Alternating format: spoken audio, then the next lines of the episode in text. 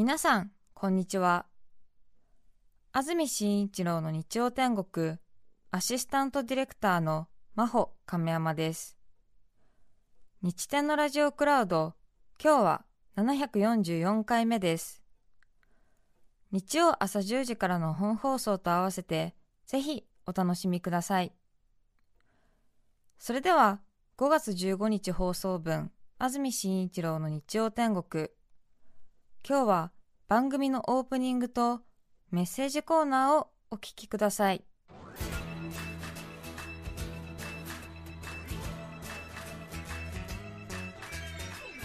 安住紳一郎の日曜天国。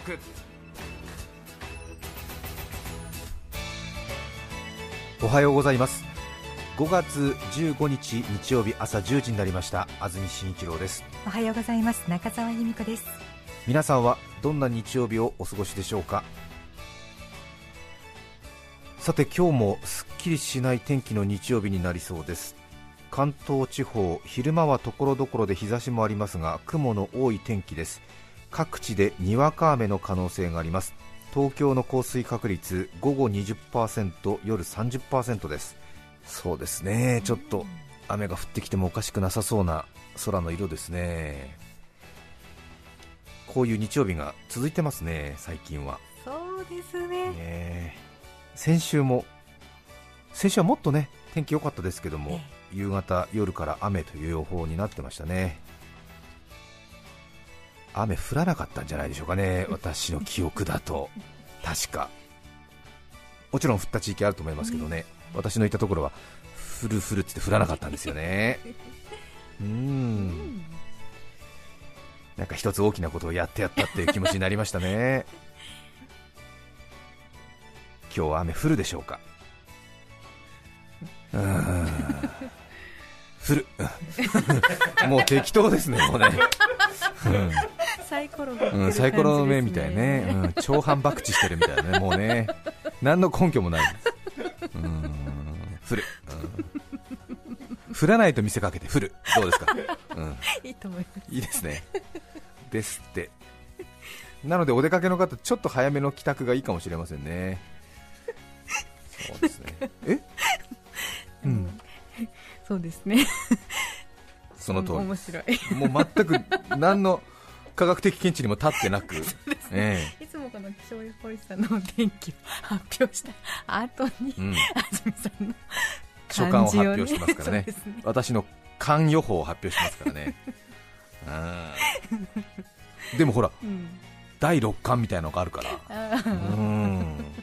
なんか第六感っていうのはなんか人間の腸で判断してるみたいな話ありましたね、そういえばなんか、うん、腸は第二の脳って言ったりするんでしょ？腸内細菌が決めてるみたいなこと、うん、最近ねちょっと私も腸内細菌たくさん持ってるみたいだから、えー、私の腸内細菌が今日の天気を当てています。もう訳がわからないよね、うん、突き動かされています、うん、でもなんかなんていうんですか、うん、あのー、最近はほら腸内の菌の活動によって睡眠とかストレスが改善されるなんて話が交換よく言われるじゃない。そうですね。でもなんで腸の中の状態で睡眠の質が変わるんだろうとか、うん、素朴に思いますよね。思います。気持ちがね上向いたり気持ちが上向いたり。いろいろするって、うん、なんでだろうと思ってちょっと私も興味あったんでいろいろ見聞きしてみたんですけど、はい、そしたらやっぱり中澤さんはね宮里さん製薬の番組やってらっしゃったりするんで詳しいと思いますが、はい、本当にあれですよね、ストレスかかるとお腹下しちゃったりとか、キリキリ傷んだりとかするということで当然、気持ちとお腹が直結してるっていうのはよくわかるんですけど、一番最初に人間も細胞分裂するときって腸のあたりからでき始めるみたいですね。で世の中にいろいろ生物あるんだけれども頭の脳と腸もちろん両方持ってる生物多いんですけど腸だけの生物はいるんですって。でも脳だけの生物はいないんですって。なのでどちらかというと生物にとって一番重要なのは腸。なので腸の都合によって他の器官ができ始めた可能性があるんでもしかするとなんとなく脳の方が身分的に上のような印象がありますでしょ？なんとなく司ってる感じで言うと、はい、じゃなくて実は腸がメインで腸が判断するには煩わしいようなさまつなことを脳に判断させてるっていうようなそういうような考え方もあるらしくて。なので生命を維持する分野では腸、でその他のなんか人のことが好きとか嫌いとかあペンが落としたとかあ右手が痛いみたいなそういうさまつな出来事はさまつっていうとちょっと極端ですけども、まあ、自分の生命維持に対してのさほど大きな問題じゃない分野は脳に判断させてるみたいなそういうような考察をされてる先生もいて。なるほどねみたいな。腑に落ちるとかありますよね。うんそうかなんて思って、えー、それでなんかこう第六感とか言ったりするのもその国の言葉では腸に相当する言葉を使って第六感っていうのをなんか当てはめてたりするらしいえじゃあ超大事じゃんっていうことで、うん、私の腸内活動で関東の天気を予報しています。長い。話長いよ。真剣に耳を傾けて損をした。何が？何がさまつな判断は脳にお任せだよね。まあほら。何？気象予報サービスとか脳でやってるわけでしょ、うん、ただ私が腸内活動で天気予報やってるから、うん。どうでもいい、うん、なんか腸って英語でガットとかって言うんでしょ？なんかね。ガットフィーリングっていうと第六感みたいなことですよ、えー、そんなこともあって、うん、ごめんなさいね。がっかりしたでしょ。関東全がっかりだ、うん、関東中が全員がっかりした。俺もがっかりした。びっくりした、うん。何を言ってんだみたいな。だからあのあれですよね、うん、みんなそれぞれ、うん、みんなさんの長で決めればいいってことよね。そうね。はい。みんなの最後に決めるのは自分のそうそうそうそうそう。ね。うん。はい。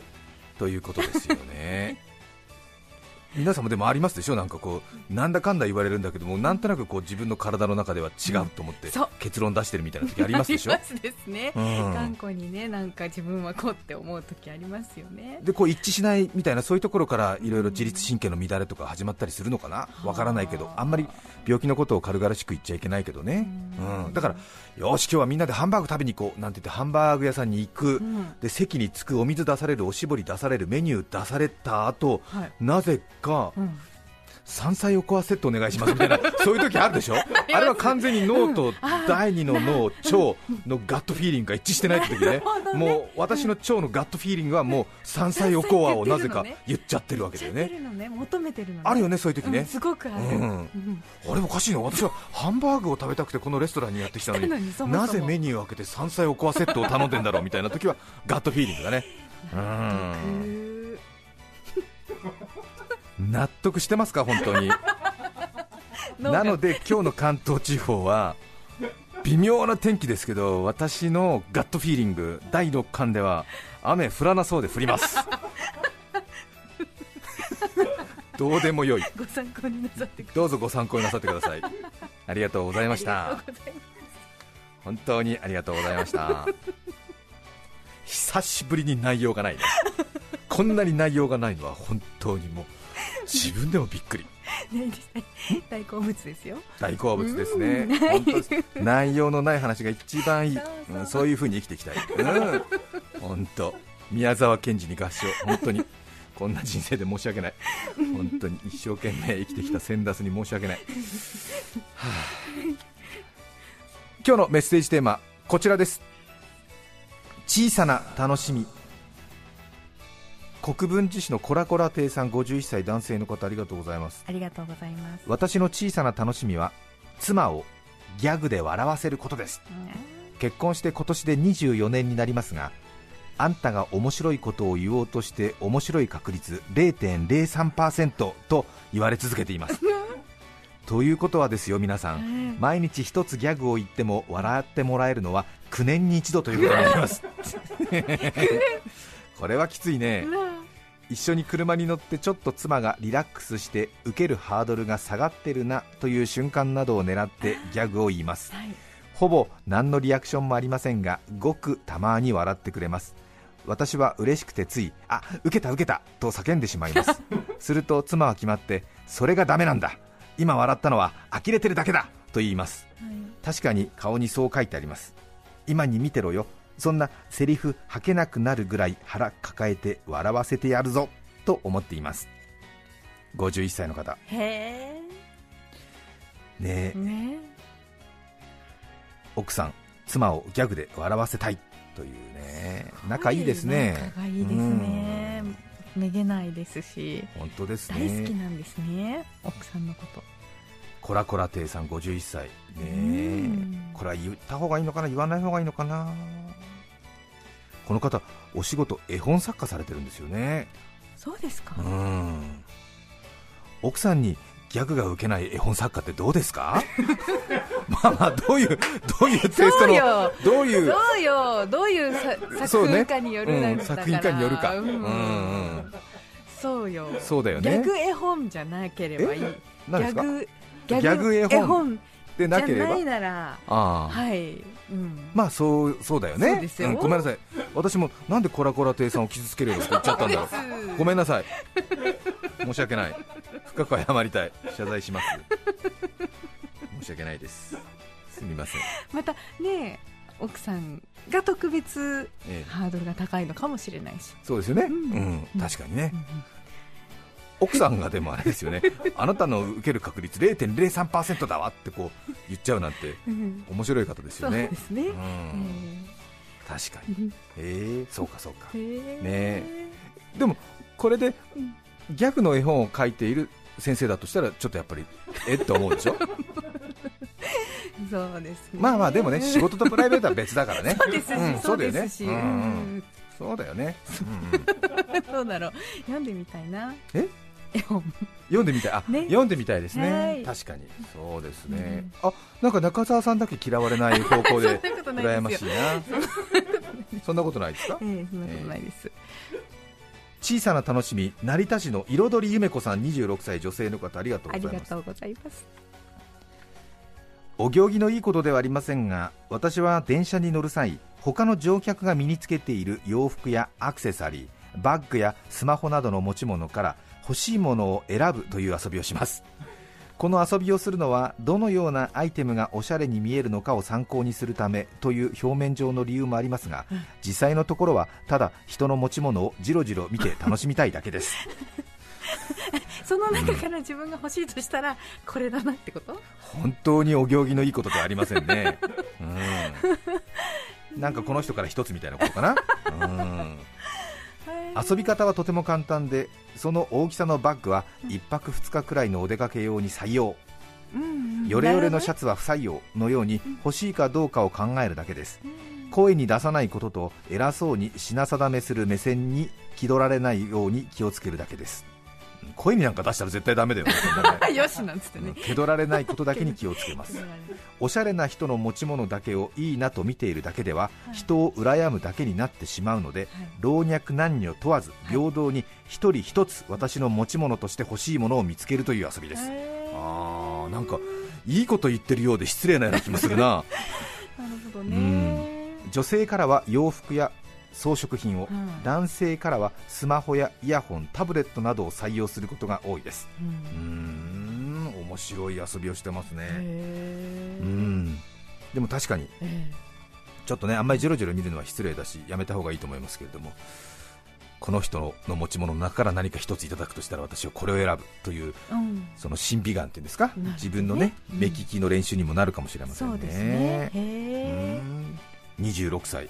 いやおー若いね。お若い成田に住んでる。どうしよう。なんか京成線とか乗るとき気をつけなきゃねなんかね。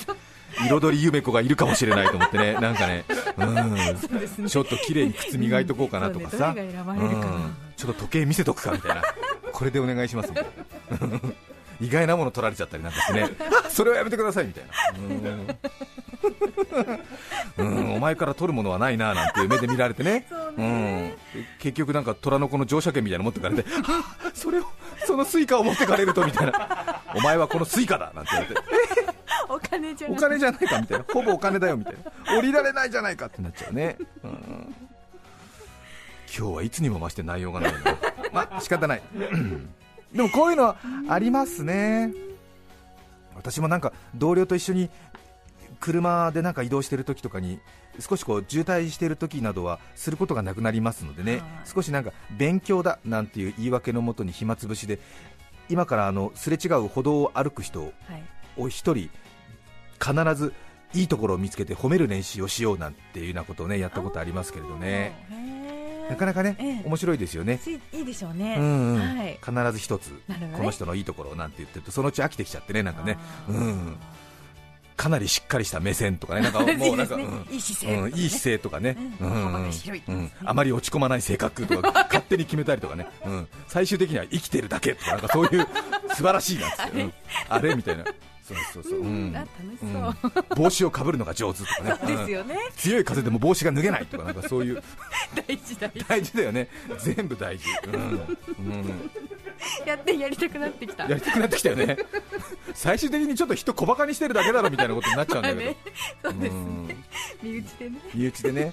そう。でもね確かに褒める作業とか人のいいところを見つけるのはねなかなか難しいといえば難しいのでやはり他人を褒めるということは大事だなということに気づきますね。そうですね、うん、はい。今日は小さな楽しみ皆さんからお便りいただいています旭川市の白サバさん30歳女性の方ありがとうございます。ありがとうございます。私の小さな楽しみは台所でツナ缶を開けることです。はい、サバでもイワシでもサンマでもなくツナ缶を開けた時だけなぜかうちの飼い猫が走り寄ってきます。猫缶の音と勘違いしているのかなと思うのですがうちではまだ猫缶を与えたことがありません、えー保護猫になる前の野良時代誰かから美味しい缶詰をもらっていたのでしょうか。ちゃんと覚えているのですね。家のどこにいてもパカンという音を聞きつけると飛んでくる抜け目のなさを見るといつも笑ってしまいます。えー、そうなんですよね。そうかそうか、うん、猫の餌の缶詰の音だと思って。思って寝てても走ってくる。走ってくるんだね、はい、でもうちに来てからは猫缶与えてないんだけど。ないのにね不思議ですね。可愛いな。本当ごめんねっていう気持ちになりますよね、うん、これはあの私たちのあなた用じゃないのよ なんつってね。のんのんのんのんのんなんつって。絶対伝わってないよねきっとね。ものすごい恨めしい目で。なぜ、ね、なぜじゃ？なぜ与えないのじゃ？っていうことになるもんね、のんのんのんのんなんつって。分かんないよね。何がのんのんのだよみたいなことになっちゃうもんね、愛知県瀬戸市フローデの母さん44歳女性の方ありがとうございます。旦那を会社に見送るときにする謎の挨拶が私の小さな楽しみです。仲いいですね、えー、玄関で旦那を行ってらっしゃいと見送るのですが玄関のドアを出るときにいつも旦那が私に向かい手を振るのです、はい、パーの手でじゃあみたいな感じで出ていくこともあれば、うん原辰徳監督のグータッチのような気合の入ったグーの時もあったり、うん、ピースだったり一本指を突き上げていたりと軽く4パターンはあります。いいね。毎回いろんなパターン出してくれるんだ、うん、ねえ。甲子園で優勝したみたいなパターンもあるんですよ。一番みたいな。その手の挨拶に合わせて私も同じタイミングでグーやらパーやら手を突き上げるのですがなぜかいつも手の形が合わないのですいつから始まったのか忘れましたが1年以上やっています、えー、この話を旦那にしてしまったら謎の挨拶が終わってしまいそうでまだ話したことはなく毎朝の小さな楽しみとなっています。結婚して18年目です。楽しい、えー、楽しいね、えー、ある日会う時があるんじゃない？きっとね、うん。えー、さて先ほどの蝶の話がありましたが宮里さんからのお知らせもありましたが、この方は埼玉県入間郡からいただきました。36歳男性の方ありがとうございます。チロリアンペロチョさん、はい、先ほどの話の補足ですが腸は脳からの指令がなくても動くことができます。そうね、はい、そして腸にある細菌は脳内物質のドーパミンの50%セロトニンに至っては90%を生成していると言われているのですそのため腸内環境が悪くなり腸内細菌の活動が低下した状態ではセロトニンなどの物質の生成が抑えられてしまい気持ちも塞ぎがちになることが分かっています。腸の神経は自律神経で脳のコントロールを受けることなく腸自らが状況を認識し考え判断することができると言われています。日本人も昔からイライラすることを腹が立つと言ったり覚悟を決めることを腹が据わる。納得することを腑に落ちるなどと言いますが腑は胃や腸などの内臓のことですね。腸を整えることでイライラした気持ちも抑えられ家庭も円満になるかもしれませんよ。はあ説得力あるじゃないですか。そういうことですよね。言いたかったのはですね、うん、はい。私も言いたかったのはこういうことでしょ？きっとそうでしょ、うん、はい、そういうことだよね。やっぱり腸ってすごいのね。すごいですよねそうか脳内物質も腸が作ってるから、うん、やっぱり脳の方がなんとなくねメインだと思ってますけど実は腸の方がメインで、うん、あくまでも脳はその腸の下僕的なことでしょ？ね、うん、ちょっと優秀な部下みたいなことで、ね、じゃあちょっとやっといてみたいな。相関関係とか言うけどむしろ腸の方が上なんですね。そうでしょうね、ね、あら困った、間違ってたねじゃあねこれまでね。そうか。分かりました船橋市のジェリーメーンさん29歳男性の方ありがとうございます。私はこの夏に完成する新築マンションを購入したのですがわあ。おめでとうございます。新築マンションを購入したのですがその1階部分はテナントとなっています、はい、このテナント募集にどんなお店が入るのかを考えるのが今の楽しみですパン屋さんが入って朝早くから開店していたら出勤前に寄れちゃうなとか カフェができたら休日にコーヒーをテイクアウトしちゃうぞとか ワクワクが止まりません。というかこのテナントの良し悪しで購入したマンションの価値が9割決まるような気もしてきました。何にしても美味しいお店がいいなと勝手に思っています。そうね。そうですねまだ入ってないんだもんね。確かにいいお店に入ってもらうとね、えー、でもあんまり流行りの店だと行列とかできちゃうから逆にちょっと住み悪くなるかもしれないから、うん。中コロなね、うん、自分の趣味にだけ合うほどほどの客入りのテナントが入るといいね。やめなさいそんな言い方ってあるんだけど。うん。いいんじゃない？いいですね。ドキドキしちゃうね、うん、応援したいよねなんかね。そうですね。楽しみ。これは楽しみ、私も楽しみになってきた。そうですね。教えてほしいです。教えてほしい、うん、何になったか教えてほしいよね、ねね、うん、残念なお知らせです。ヤクザの事務所が入りましたみたいな。え？それはない。それはない。うん。最悪ですなんつっちゃあたーなんつって。5月15日放送分安住紳一郎の日曜天国。それでは今日はこの辺で失礼します安住紳一郎の日曜天国。先週は母の日でした。本当に欲しいものを聞いた調査によると1位は1人の時間だったそうです。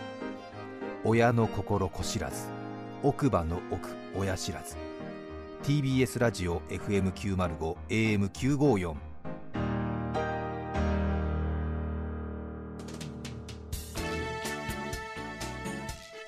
さて来週5月22日の安住紳一郎の日曜天国。メッセージテーマは練習していること。ゲストは深海の生物を研究している海洋研究開発機構研究員藤原義弘さんです。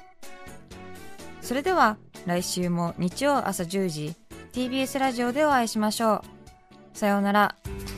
安住紳一郎の TBS ラジオクラウド。これはあくまで試供品。皆まで語れぬラジオクラウド。ぜひ本放送を聞きなされ。954905